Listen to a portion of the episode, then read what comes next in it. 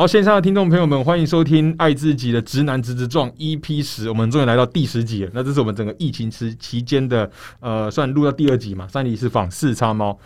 那最近也在公布，就是疫情会一路到这个月月底，所以赚钱也是请大家就好好做好防疫工作，没事不要乱乱跑。有出去的话，一样就像我们现在全程录音戴口罩，讲话都会喘。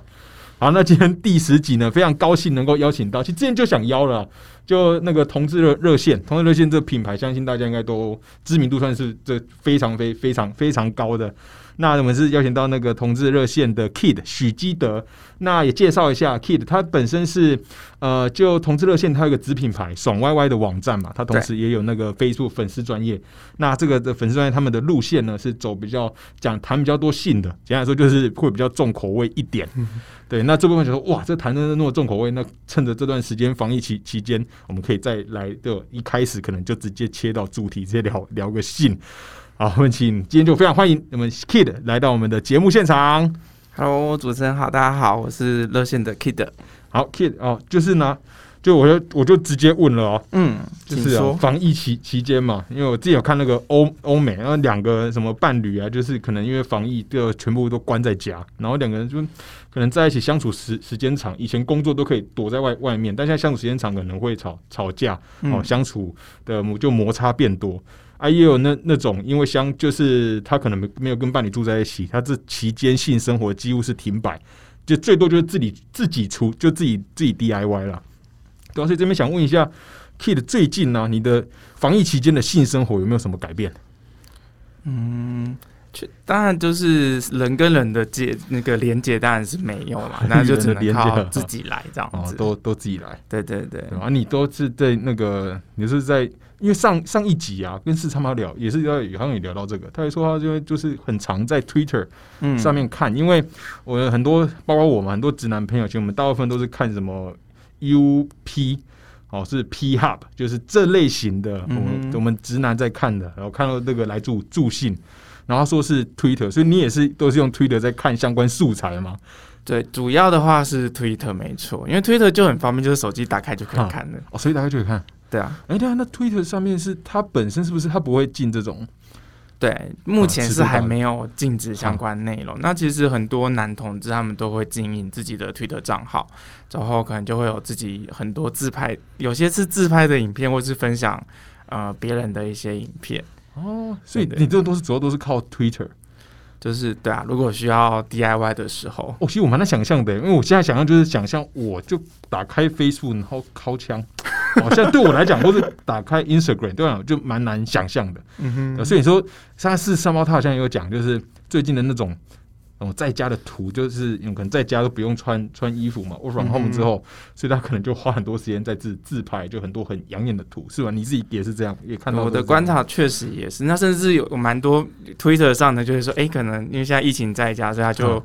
呃会把过去的一些影片啊，嗯或者是照片，就是重新分享。哦，对，就素材会比我觉得有比以前多。比以前多就最最近，对对对对对，这个感觉大家最近比较闷，因为我最近也发现最近的自己卫生纸用量变大了，可能在家 坐在电脑前就没手手痒没没事就直接打开浏浏览器，啊，当然是在下班的时候了，呃这边再 再次强调一下，不然可能呢主管会听到这一这一集就不好意思了，哈，开玩笑，开开玩笑，好。那就直接切到正正题啦，所以我们待会都是会聊性的，因为我觉得性的这个还是，因为我觉得爽歪很棒的，就是是用一个很直面性，因为性其实在台湾对比比较保比较保守的底嗯，下会，确实，他觉得谈到性好像会有点害羞，会觉得这是一个不好的事，但是我们每个人都有需需求嘛。对，好，我们待会就直接带到这方面了。好，那首先就先先了了解，因为在汉 K 之前在跟你聊的时候，你有说过你在大学的时候啊，就开始不断练习出柜。嗯对啊，我其实蛮好奇，就是为什么会强调是练习出柜？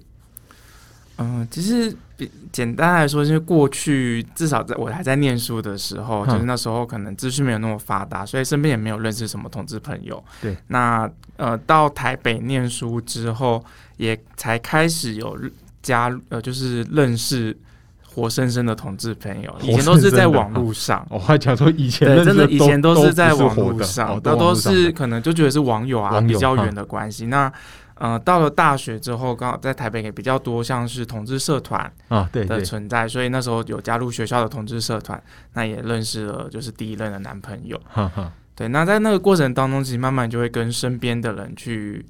讲到自己呃不是异性恋是同志的这个身份，这样子。哦，就当时可能分享对象也不一定，就身边的朋友不一定是直男或是同同志，一开始当然都还是比较敢跟就是、哦。呃同同样是同志的人讨论，哈然后后来也是因为可能刚好大学念的是社工系，相对比较友善，所以其实，在学校就慢慢的可以比较自在的去讲自己喜欢男生这件事情。那从呃就是学校 到打工的地方，之后甚至是对自己比较，例如说主管啊、长辈等等的，对，就慢慢的在出轨。那其实我第一份工作在工作之前就已经出轨了，哦，是说你说像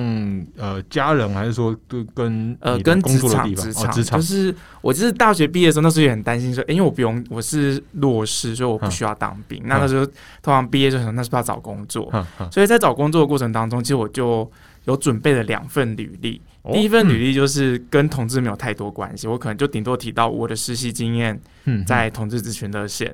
对，那但是因为我其实，在大学时间花了很多时间参与的是同志社团办的各式各样跟同志有关的活动。嗯嗯对，可是在这个领域来讲，我就因为我是投比较保守的机构，所以我就没有放那么多。那另外外一份履历呢，我想说，哦那我就试试看，就做一个社会实验，我就把所有跟同志有关的经验都放上去。哈哈哈结果这两个我都有去面试。那那第一个就是很多，因为很多不能讲，所以面试的就是很尴尬。很尴尬，但就是嗯 充满同志履历的这一间呢，就是温暖应该说，我记得我面试了一个小时，大概有四十分钟都在聊同志。哦，对，嗯之后后来也有顺利录取。那哦其实第一天报道的时候，同事都都所有同事都知道我是 gay，这样哦，但他那个本身就是同志相关的团体机构，不是？哦，也也不是，但是你是认为他们是可能是比较开放的组织、嗯，其实当时也只是只是一个尝试，哦，尝试对，所以也没有想那么多，就只是反正一一间就是想说，那就试试看，把同志有关的经验都放在。那另外一间就是比较一般的这样子，哦，那一般那边应该就后来就有回应吗？没有，有一样无无声卡。对，后来就没有消息哇，。那其实蛮有趣的，还做这样做 A A B test。对啊哦，那时候就想，就是反正就是第一次嘛，也没有这个相关经验。哦，那听起来你说你大学到出社会，感觉是这段期间你才呃有出柜嘛？大学对到那个，那现在是家人呢？家人在什么时候？家人的话，就是工作一段时间了。对，哦像刚刚提到我，我刚刚就是面试上的工作，就是我嗯第一个机构叫做爱芒基金会。那在在那个过程当中，其实我这工作做的很开心。可是呢，因为我同时有在热线当志工，对，之后刚好在二零一三年的时候，热线有一个工作机会，问我要不要去，我就毅然决然的，就是辞掉原本的工作嗯来热线工作。那那个时候就想说，诶，呃，就是在热线常常就会看到、听到很多同志父母呃支持自己小孩的故事。那当然，那时候就有一个想法，是也希望我自己的家人能够支持我，所以在呃，就是来决定要来热线工作的时候，我也决开始我的出柜计划。哦，对 那好认真哦，还有出柜计划哈。对，就是就因为以前就会听到很多，就是出柜之后跟家人断被家人断绝关系、赶出家门之类的故事。那时候我想说，反正我已经有工作能力，我有自己，我可以，就是我的收入是稳定的。那其实即使真的家人不接受，那我也 OK 嗯的那个状况。对，那所以那时候刚好就是呃家家人开始用脸书，像我的妈妈就有用脸书，她就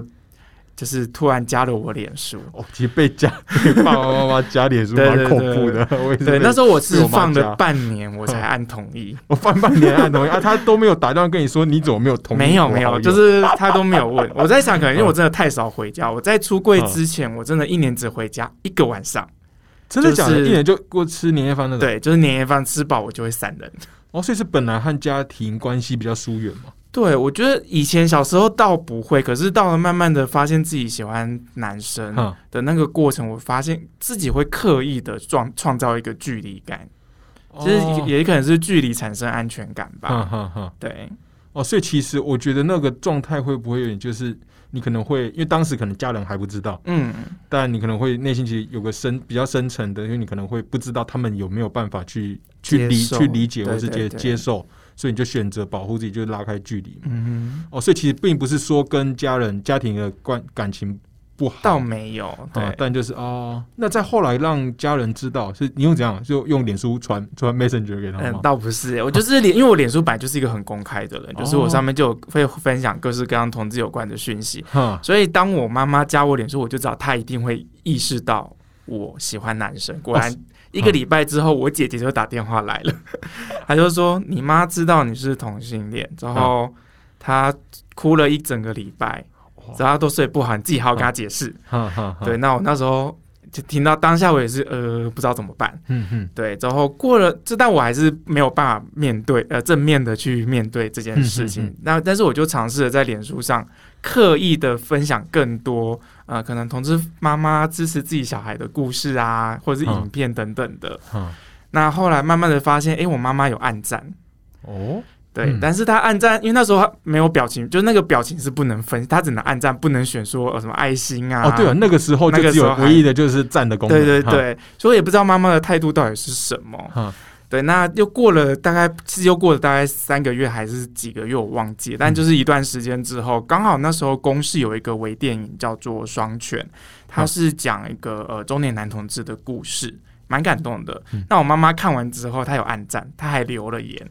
哦，是你发现他在公司那边留言，就是在没有，我是我分享哦你分享到我的脸书，她在底下留言。啊，那我记得前阵子才有跳出这个动态啊，就是那个动态回顾。我妈妈留言是我还印象深刻，她说她看完了非常感动，而且还哭了。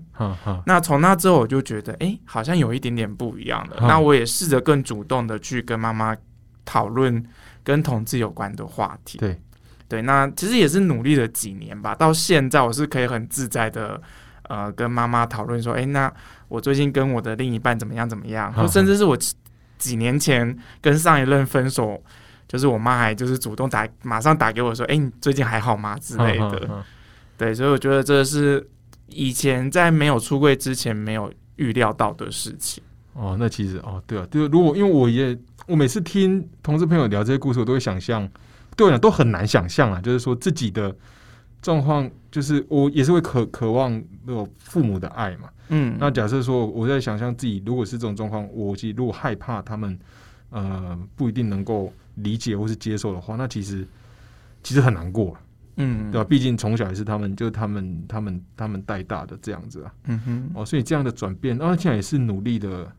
努力蛮实大概两年左右的时间。我在跟妈妈的部分是大概两哦年左右的时间。哦。好，那你因为你刚刚有顺便提到，就是你有说你本身是弱势，不用当兵嘛？我这边补补充一下，就是那个弱势是势力的势。对对对，我怕那个听的有可能是以为是比较这种弱弱势家家庭，没有他的状况是 是弱势嘛？那我后来有去了解一下，你这个的你的状况是是不是叫低视能视觉啊对，的、没错。低视觉能力，可以这样讲吗？嗯，没错。啊，就低低视能，那这也是我第一次听到，我不知道各位那个听众朋友有没有听过，因为至少我之前是没听过这三个字。嗯，那我后来才知道，它大概是低视能是指的在视力老化、疾病或伤害的情况下，让视力变，就听起来是后天发生的吗？呃，其实每个人的状况都不太。那哦我自己本身其实反而是天先天的。哦，先天对，就是以以医学上来说，会讲的哦是所谓的先天性眼球震颤，就是我眼球自己会动，没有办法控制，我自己没办法控制它哼，然后它进而就会影响到我的呃视力的看。那简就举一个很简单的例子，就是可能就是就是因为我其实如果说就一般的视力的想象就是散光七百度，对近视六百度。哼，对，所以如果说今天没有戴眼镜的话，我看出去几乎都是糊糊的一片，哦。对。那像现在，譬如是，就是你大概能够描述那个状况，就像我们现在大概隔可能一点五公尺或是两嗯。两、公尺，有一个社交距距离，嗯。你，就看得清楚我的呃，这这样这个距离是可以的。好可是如果说，例如说，假设在十公尺远的脸，嗯我就看不清楚了。哦十公尺，对，不过哦。常常在路上，就我朋友就会说：“你真的是是弱势吗？嗯。为什么我刚刚经过一个长得还不错的，你就一直看人家？我，是代表可能对身形，或者还是你用还是你用气气味发展出其他的，用听力，这个人听听起来 听起来是我的菜，他走路步的的那个节奏，嗯。可能可能没有这么厉害啦。不过确实在路上，嗯。就是会因为呃穿着打扮啊、身形，然后哦声反正是声音嗯，还有香水的味道，我会去注意哦香水的味味道。这样子。哦，嗯。因为我是呃，好像这好像也是我第一次跟呃，可能有像就被定义他是是属于有视觉障碍的，对对对。有朋友有就是第一次聊了，嗯，对吧、然后印象中好像以前比较生活中、生命经中比较少有这样子的朋友出现，所以是蛮好奇，就是会不会因为呃在视在视觉上嗯。的那个能力可能呃有有受限之后，反而其他的譬如是味觉、嗅嗅觉、听觉会再更敏锐，有、嗯你觉得会有吗？我我刚刚自己是突然的想到的，我自己的状况应该是没有特别的敏锐，但是我不太确定跟，因为我没有做过这个比较了，所以我不太确定这样子是不是呃比较不一样啊。OK，好，那这个算，因为这个 对啊，这个问题好像也问的问的不不好。对，所以我当时在知道你是有这个呃，算是呃低势能的这个嗯状况的时候，就就发现这样你应该算是有两个少数身份嘛。我觉得这点就蛮也是蛮特别的，就是本身是男同志，嗯那他已经是算社会上的少少数，那再来又是属于呃视就视觉障碍。嗯那也是一个也是少数，在这样这个少两双重少数的这个身份之后，你觉得在成长过程中，你有自己碰到怎样的困难吗？譬如是说，你的一些自我认认同，或是和其他同才相相处，有这样的过程吗？呃，我我反而觉得这两个身份是让我比较是算是加速我的自我认同。嗯，加速，嗯，对，简单来说，呃，因为我国小四年级才被定义为视觉障碍者，就那时候、哦呃拿到那个所谓的身心障碍手册。对，那其实我大概花有两年的，大概两年左右的时间在认同自己视觉障碍的身份。嗯，因为小时候只觉得、哦、我的视力不好，都嗯需要戴眼镜，就这样子而已。可是当你拿到手册，就真的被定义成是一个残障人士，哈，那那感觉又是不太一样的。嗯之后也因为视障的身份的关系，所以学校开始有一些比较算是特别的协助在呃就学的一些安排上面。嗯，那有些同学就会觉得说，诶，为什么那个 kid 可以跟别人不一样？嗯那也因此我有甚至一度我是拒绝跟别人不一样。哦但是到了国中的时候，我我觉得蛮幸运的是，我遇到的导师，嗯呃，他其实就跟我讲一句话，影响蛮多。他就说，虽然你的视力不方便，可是你可以透过其他的辅具的使用，嗯你可以比你甚至可以表现的比别人更好。那你为什么不做呢？嗯对，那也因为这个提醒，就是我觉得让我有意识，哎，对啊，虽然我视力不方便，可是我可以有呃，就是其他的工具来帮助我变得就是跟跟别人一样，甚至比别人更好。哈，对，所以我觉得也影响到我，像我国中真的几乎都是班上第一名。嗯对厉害了，对，就是我觉得这影响蛮大的。那一直到国三、高中开始发发现自己跟别人不一样的时候，其实我反而没有那么快的，一开始我没有那么害怕，发现不一样，不是就就是我说嗯那个同志身份的哦，同志身。份的哈，对，因为我大概是国三的时候比较确定自己呃喜欢男生哈。对，那一开始虽然是不敢跟别人讲，但我并没有觉得自己不好。哦，但就是你也没有想要让别人知道，那时候还没有这样子好，对，所以我觉得反而是因为这两个身份让我更呃，就是更加速认识自己的步调。之后到到慢慢的长大之后，其实我觉得反也因为这两个身份，对其实让我看见了更多不一样的社会或不一样的人。哈，哎、对那也就是说，应该是说，哎、你在国小，或者在小四的时候嘛，嗯。就是正式领到那个身心障碍手册之后，对对对然后花一段时时间，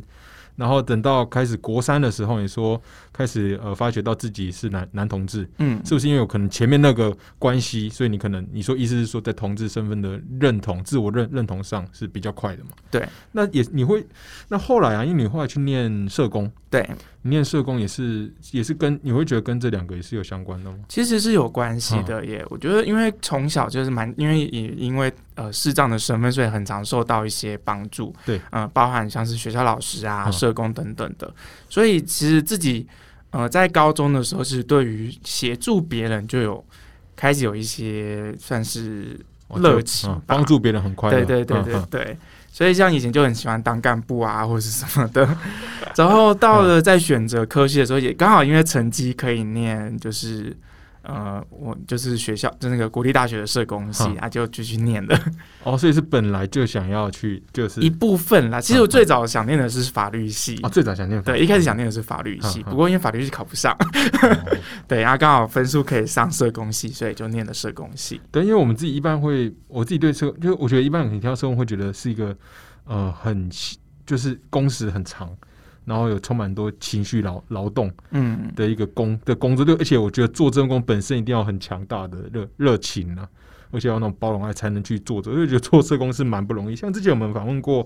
那个彩虹酷儿的 Ken，他也是也是社工嘛，嗯，辛苦了，真的是。但我觉得是做的是很有很有意义的事。对，那我之前有看到你，说你之前在爱盲基金会嘛，嗯，然后那边就应该是某一次探讨情欲的分享会，一个一个组织一个分享我的活动，嗯然后你大概有强强调要建立自信的重要性，特别是关于情欲啊，自信是很重要的。然后你 Kitty 也有提到说你在求学时期其实自己是很害羞内内向，那你到后来这个转变呢？因为其实今天和他第一次聊，或是之前看他脸书，感觉他是一个在他身边会觉得蛮 chill，是蛮放松的一个人。他身边就跟会散发出，其实有些人会散发出这种感觉啊，就觉得在他旁边这个人是蛮在他旁边就放松，有可是但是有些人会让别人很很紧绷。嗯，因为我会好奇说，你在这个从求学时期，可能你自认为比较没有呃，自己比较害羞内向，到后来可能建立起，就会越来越认识自自己、接纳自己，然后甚至是到建立起自己的自信，这个转变的过程大概是怎样？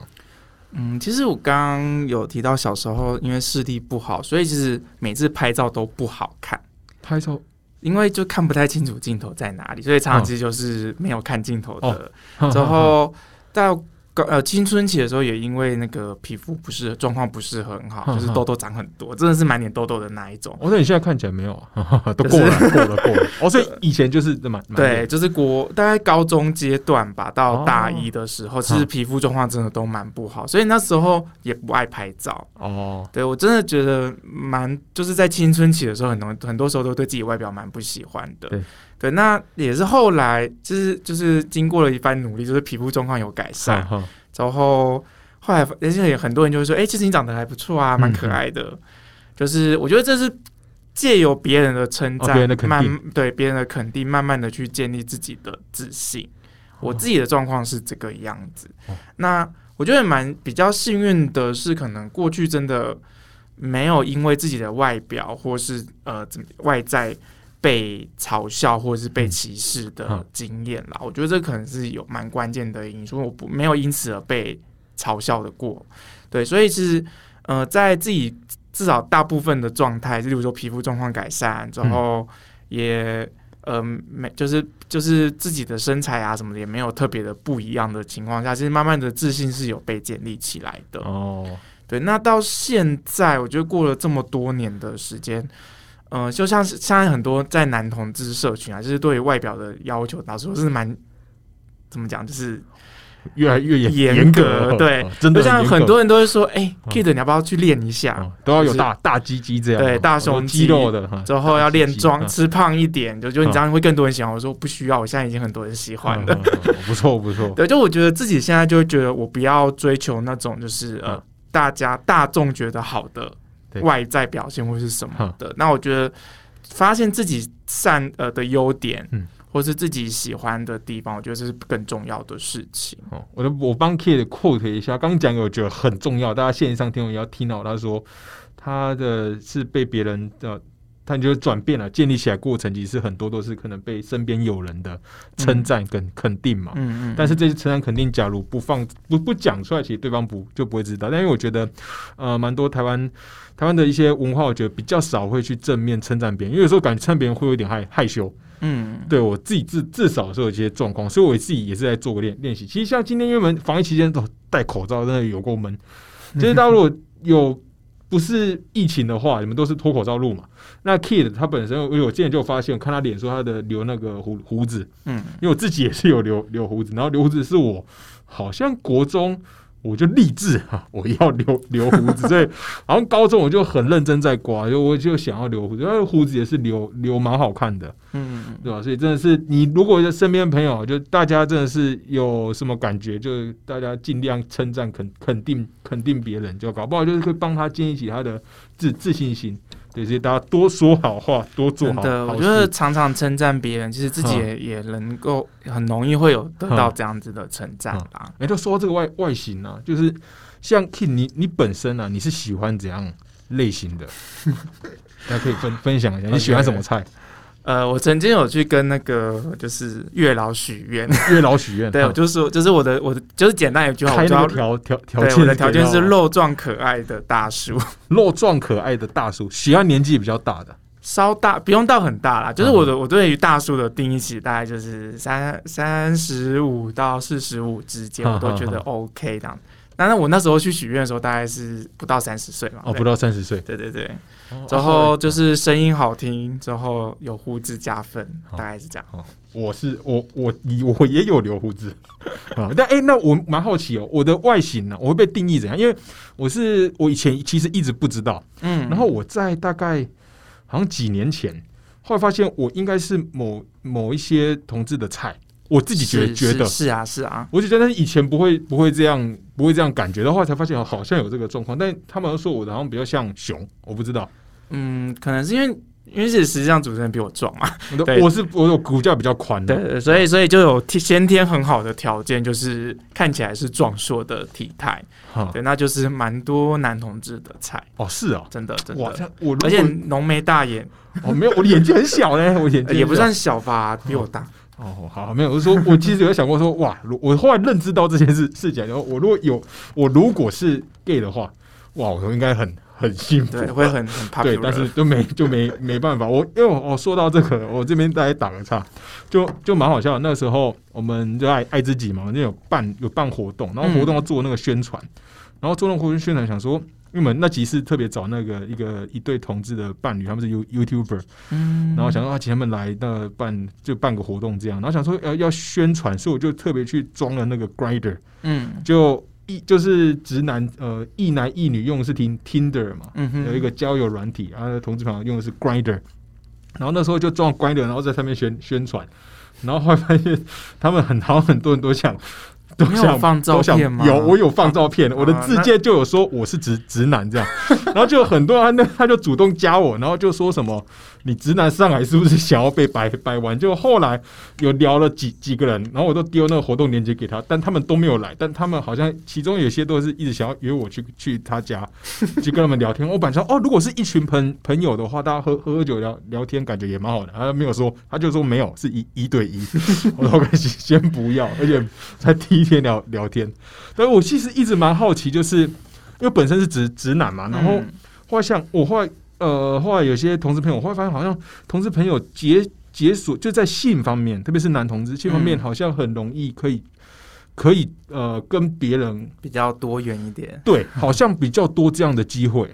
嗯，我自己的观察，其实应该是因为我觉得男生本家本来就比较被鼓励讨论性的事情，在从小到大的养成对啊，在过程当中，那再是。嗯，可能在台，我觉得台湾也是相对一个比较开放的社会啦，所以其实对于各式各样的性，其实都可以有蛮多尝试的机会。例如说像 BDSN 啊，甚至是多人的这种多人运动，对多人运动，那其实我觉得都有蛮多的机会这样子。那这边方便问你有尝有尝试过吗？嗯，SM 比较没有，对，那就多人的有。有过哇，那其实蛮不错的，因为一直我都会好奇，其实我身边很多知道，都是大家都会想想象，因为因为看那个 A A 片会这样想象嘛，但就想说，其实都我们都只能停留在想象，嗯，但现实中有这样机会的很少，但是好像很多随便问那个同志朋友，他说哦，他们有玩过什么四人六六人的，我说哇靠，那人也太多了吧？当然防疫期间有那个有限定五人以以下，对对对，但是就是你们是比较好，你们是真的就很容易去跟别人。运动，嗯，我的我自己的感觉了，我我觉我没有办法代言全部，没办法代言，但是我个人过去经验就就是应该说，可能呃比较有机会，哈哈哈，受邀嘛，应该说有机会 就有有有有经邀验过这样子对。好的，好，那就直接啊，都刚刚其实聊这个都忘忘记问，就是后来啊，你是为什么会到后来有加入或是创，更是处理负责爽歪歪的这个社社群？嗯、其实热线的爽歪歪前身是叫兴致勃勃，是在二零零八年哦，那个博是哦，对，勃起的勃对哎，本来好像就那个勃嘛，兴致勃勃，对，兴致勃勃。那这个是呃，原本是 CDC，就是疾病管制署补助的一个网站，他们那时候是希望可以透过网站来提供一些网络教育的工作。那我在二零一零年到热线实习的时候，其实就一直有参与艾滋小组，之后也有也有参与这个专案。嗯那那因为我我中间其实二零一三年到二零一六年是在我们高雄的南部办公室工作，那时候是算是有短暂的离开，比较没有参与艾滋相关的工作嗯。然后刚好二零一六年有机会回来台北工作，嗯嗯、就是因为我们工作的关系，就就是其实，在艾滋这一块，我就是负责了呃爽歪歪网站的这个工作。对，我们是在二零一四年改名字，因为那时候机关署不想跟我们合作了，所以我们就决定哦。自己来做，所以我们就自己募款，自己来经营这个网站。哦，就叫爽歪歪，对对，我们就改成爽，因为那时候爽歪歪就是比较直白嘛，就是、嗯，非常歪歪。真的真的有够直，对。嗯之后爽歪歪其实，因为我觉得也是秉持我们自在弹性的这个 概念，所以其实我们像我们的网站上就有性爱达人专区，我们也会希望可以去采访各式各样的呃，就是跟性有关的事情，也是希望让呃男同志可以有一个呃就是资源的平台，可以去了解性这个。要说正确的性观念，对对对对对，哦，因为对我来讲，我们因为我差不多都算同，差不多年年纪都，我们那年纪差不多了。那嗯我印象中，其实以前的建教课本好像比较少提到，就是我个人的性经验或是性知识尝试的累积，其实很多导的时候我都透过 A A 片，透过 A 片，后来就乱乱学，后来发现哦，原来对待另一半、对待伴侣是不能够，不是全部，他们那演的只是那只嗯 A 片只是一个剧剧情，那有时候对啊，所以所以你们家这个网站，而且我其实蛮好奇，因为你们的你刚刚说你们都会说，你们叫说诶、性自在自在弹性哦，自在弹弹性。那在做这样的比较弹性的比很高的时候，可能对一般人来讲会比较露露骨、比较重口味的。这样嗯处理这样的话题的过程，有碰到怎样困难和挑战吗？就是最大的困难应该就是呃，二零一七年、一八年那时候，就是台湾在推哦。婚姻平权法案。那其实很多反对的人，他就会攻击说：“你看，同志咨询热线就在叫尬拍应该打谁？尬拍尬拍应该多谁？就是就是说我们经营爽歪网站，就是要嗯。鼓励青少年儿童去约炮。对，那其实他们根本没有是认真的去看我们的内容，对，之后就是不断的用各种方式在抹黑我们，然后我觉得我们最大的挑战应该就是这个吧，因为反而是、哦。呃，我们后来其实也有也有请一些男同志或者是同志朋友来跟他说，你们的内容就很一般呐、如果跟 Twitter 比起来，我们根本就是普通级，普通级。对啊，其实这边那我这边有查到一条啊，就是嗯。好像在二零一九年的新闻，那时候是呃中时新闻的，它的标题是这样啊，他写说蔡英文你的课本教学生吸毒在轰趴，不是谣谣言，嗯前绿营部长不罚，但那内容其实就是刚刚你提到的，你们的困难挑战比较多是变成反同团体攻击的靶。嗯嗯嗯，对，但其实我后来这边也要帮你平反，就是其实你们在网络上替你们其实针对蛮多的，呃，因为刚刚讲到他的标题下吸毒在轰轰趴嘛，其实你们都是在讲关于这方面的知知识，就是讲应该是说就是去让别人用，应该说用提供给别人完整的资讯，告诉别人这个东西到底是怎样，因为。我觉得在做平权运动，其实蛮多很多的恐惧，或是歧视，或是那种攻击、谩骂，都是来自于你不不了解嘛。嗯嗯你嗯当你了解之后，走首先我觉得做到第一步，应该说是让别人了解。啊，你们在这部分其实是花了蛮多时间来让别人了了解同志生活或是同志的样样貌是是什么。那其实这边我也是比较好奇，是说，呃，因为我也是在呃认识同事朋友的时候，才有听过药嗨和烟嗨嗯这两个词，以前其实就没有听过。那后去了解一下，药感觉是用就用 drug 嘛，就是用是用药，透过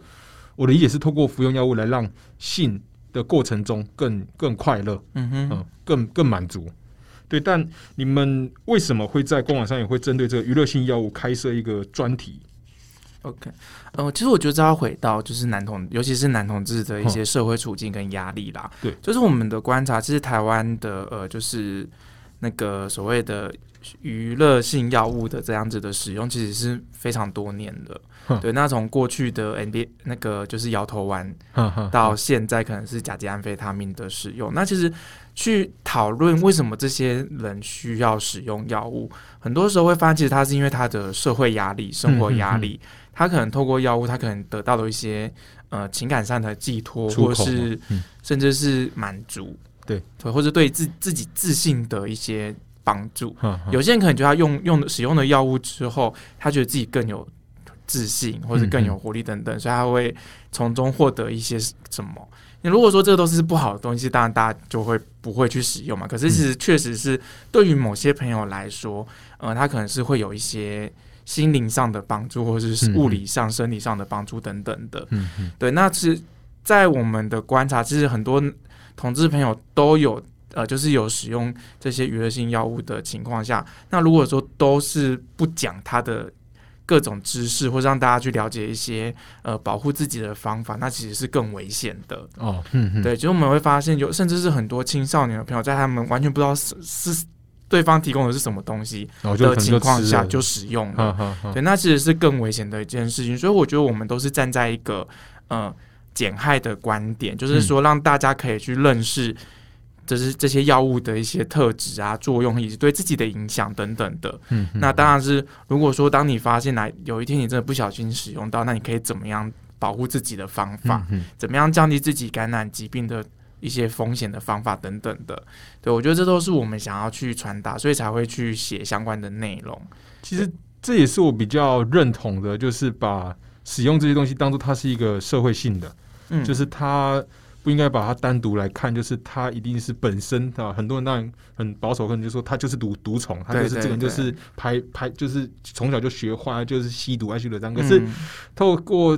比较可能就有社会性的观点，他可能是在这个结构底下，他可能很比较高的机会会会走到，或是会去接触到这些。他可能需要透过其他的支支持，他不一定是需要透过那些药物，但至少现在的社会可能。对他讲是充满着压力，他可能对自己是没有自自信的。我个人也是比较倾向这种这种论论点了。但因为我看到你们直接在特别在网络上有特别提到药嗨还有烟嗨，然后以前也没有看过这些东西，就哦就就蛮酷的。因为对至少对我来来讲，其实一般人助兴很多像如果像喝喝酒也是一一种嘛，嗯，像我的经验可能比较多就是可能喝喝完酒，然后就会有发就发生性行为，酒精可能就是帮助我。助性的一种成分，只是今天他可能使其他的使用者可能用了不同的药物，那这些药物目前在台湾法律上是被定义成是是毒品的，但它其实都是法律定义才会产产生，当然还有它不好的地地方，所以你们在做的就是呃让它的这些资讯完整的，其实也是在保护去去减害嘛，以这样的的出发点去做嘛，是。哦，哼哼，那那个。同志社群的，对啊，你刚刚有提到同志社群的这比例确实是比较多了。那我这边，好算了，我觉得这个先，我觉得这先不要问好了，这题就先保保留。好，如果大家有有兴趣，可以对，就是大家如果想要多了解相关资讯，欢迎可以上我们的爽歪网站。我们我们是现在今年即将要改版的啦，哦，今年即将要改版的，我最近都在忙这件事情。对，大家可以敬请期待，这样。对，那爽歪我就有有最近有看到啊，应该是你们应该几个月前 PO 的吧？就是你们发布一支影片，嗯，然后呢叫做 Over My Gay Body 同志啊男同志身体意向访谈，其实这个名字蛮有趣，就是 Over My Dead Body 变成 Over My Gay Gay Body Gay Body，嗯，那我觉得这影片很有很有意义啊。那呃，这不可以帮我们介绍这支？影影片嘛，我看完之后我就觉得很喜欢他的表达的方式，让他想要传达的的价值在里面。其实这个是我们去年的一个计划，就是我们有推出好几部影片，那这是其中一部，也是蛮意外的获得广大的好评。对，对我觉得拍的很好啊。对，就是好像就是上线的自然流量，它就好几万这样子。对，那这这支影片那时候在制作的时候，我们就有观察到一件事情，就是我刚刚前面提到的，呃，男同志社群对于身体形象的。呃，就是那个标准是非常的严格的，你是越是越来越严严格啊？是我觉得有诶，就是以以前可能就是呃，就是那个你就只要不要过胖或者是过瘦，基本上就 OK。但现在好像追求是你练还除了不能过胖过瘦，还要壮。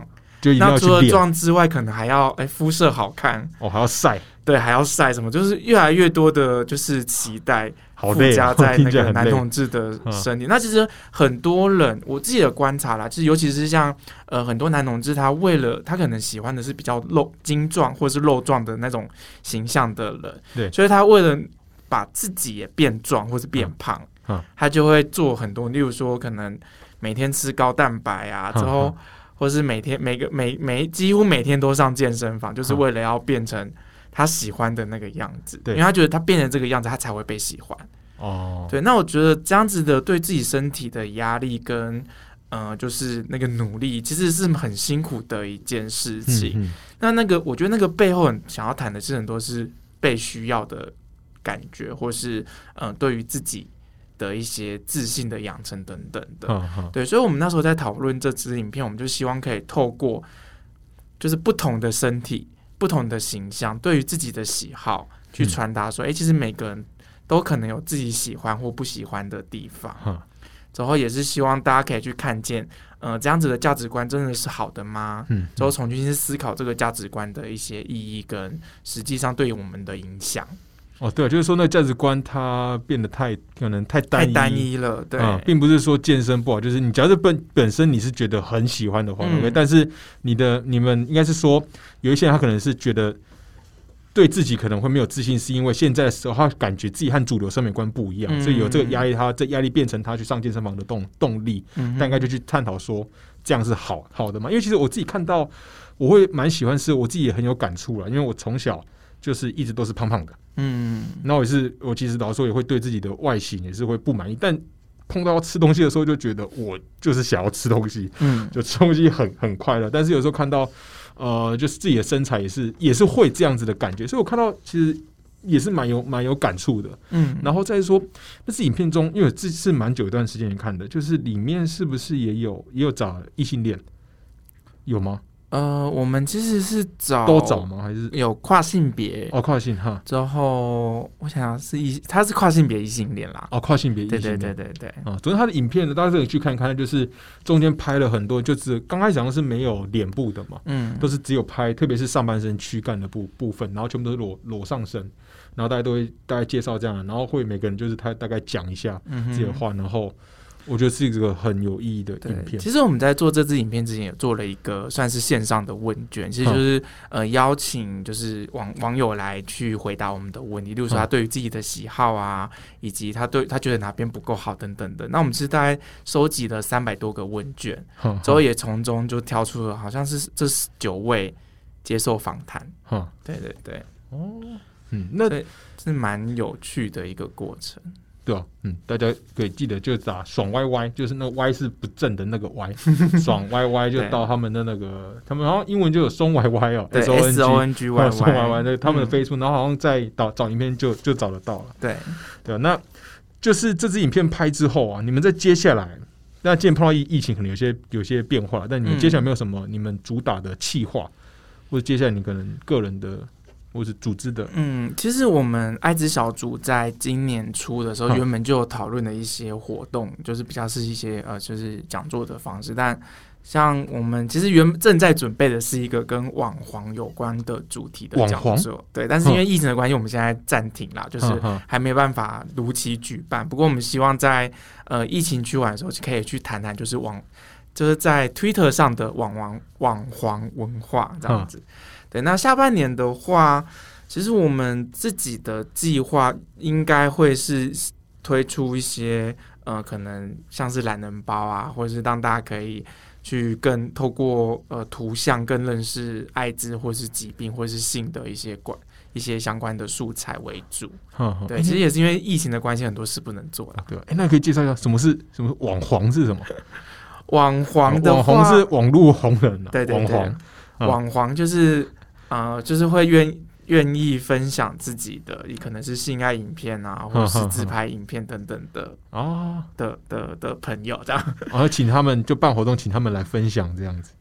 对，目前的规划是希望可以有这样子的分享，不过就是还在努力当中。因为我觉得，呃，网黄也是算某种次文化吧，就是说在，尤其是在男同志社群，其实，呃，大家就是会有一种想被看跟观看的欲望哈。对，那其实就有一部分的人，例如说像有些人会去呃所谓的耶落，或是怎么样，那其实它都是一种次文化。那我们也是希望可以透过这个次文化去谈一些，嗯、就是跟性有关的议题，这样子。那，性爱其实当然都是围绕在性。那你就你个人来假设你有，譬如你对性的理解，或是你对台湾性教育或大嗯嗯大众对性的这个呃感觉的，你会有有怎样的期的期许？就你认为在你心目中，你的你认为的性是什么？嗯，我觉得最理想的是，真的就是每个人都可以自在的讨论性的话题，之后甚至包含学校都能够谈这件，因为其实现在台湾的校校园是没有办法谈性的。嗯嗯，对，那其实很多就是在尤其是青少年阶段，本来就对性是很好奇的阶段。那如果学校都不能谈，也不能讨论，嗯那其实我们就只能透过自己想方法。嗯那大部分就是透过网络去学习，可是网络学习不一定会是正确的，对，甚至有可能是错误的状况。对，所以我觉得最理想当然是我们可以很自在的在每个地方、每个时间点，甚至是每个年纪，就可以去讨论性的话题，嗯嗯，之后让大家可以更早的去呃为自己的性做一些思考跟准备。对，因为我也是，哦，对我讲这个都还是在自我，我讲我的状态，我现在都是在自我认就认识自己的，或是了解自己的那个过过程。就以前可能对性方面自己也会有一些抗拒，我印象特别深是在大学的时候，嗯然后也是好像跟那时候的的的伴侣发生关系之后，就哇，那时候就变成结束之后就有圣人模模式就打开，然后就觉得自己好像好像不应该这样纵欲，然后我觉得是整个就算已经超过十八岁，嗯也都是花很多时间在认识自己，就性在我的生活，在我的身体、我的生命当中要代表这样的意义。嗯，所以我觉得这件事情是你们这事情很有意义，它有一定的挑战性。毕竟性对大部分的人来说，或是台湾可能比较长一辈的，都是一个束之高阁、不能够谈的嗯。东西。但我觉得会学习着如何取悦自己和如何取悦别人，特别在性的这块是很棒的，嗯。对吧？这也是你们一直在做的事嘛。对啊，其实有我之前曾经有看过一个研究报道吧，就是他就比较就是呃同性恋，尤其是男同志、女同志跟异性恋对于性的满意度。哦，我好像有看过这个。嘿对，嘿那你你要不要猜猜看最低的是谁？我记得中最低是异性恋，对对，这有有够惨，就是我们。对，然后最高的是男同志。对对，那我觉得其实真的就是因为像男像我们在在热线，其实嗯很多同志朋友都能够跟自己的伴侣讨论，嗯例如说，哎、怎么样做可以比较舒服，怎么样彼此是可以接受的方式等等的。但这个讨论是很自然而然的发生。可是像我们的社会不鼓励女性做这件事哦，情，对啊，对，对，所以很像很多异性恋，尤其是异性恋女性，她很难跟自己的先生或者是自己的男朋友去讨论这件事情。有苦也就是对，嗯有些真的是有苦难言。那我们有时候很多我很多异性恋的女生朋友就会跟我抱怨说，她男朋友都不听，就是都只是就是在做的时候都只只只顾着他自己爽。顾自己爽，也没有嗯。照顾到她的需求跟嗯感受等等的，她觉得就很不开心，但她也不知道怎么跟对方讲。哈哈，我觉得这最大问题就是会不知道怎样跟对方讲，都是卡在这点。然后我自己嗯。是现在开始，现在上比较开放之后，会和你身边有一些那就男男女女的朋友，其实大家会也是会在一起聊聊性。嗯。然后其实会发现，我靠，就是其实好多女性朋友，就一一女哦，她们他说他们会演会装。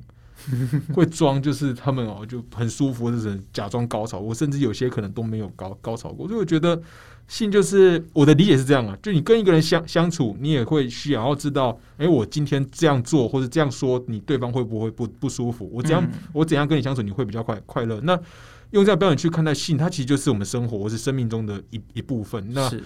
真的，刚刚讲那个，我一次看到也是吓死，就是哇，原来异性恋里面，他对那个性爱的那个品质感觉不是很好。假设跟起男同或女女同比的话，那这也是在那个线上收听。假设你是异异男或是异女的话，大家好好，大家努力做做功课，学习去取悦对方是很棒的事，也取悦自自己。对啊，其实，在过关系中沟通真的很重要。嗯，好，我们今天节目啊，这样也差不多讲了快五十分钟。好，那么今天节目就差不多到这边。今天非常开心能够邀请到那个热线爽歪歪的 Kid，他来到我们的节目现现场啊，大家可以去帮到搜寻爽歪歪的粉丝专业，帮我按个赞，然后也搜寻爱自己，帮我们按个赞。好，感谢大家，我们的爱自己直男直直撞 Podcast EP 十就录到这边，大家拜拜。拜拜。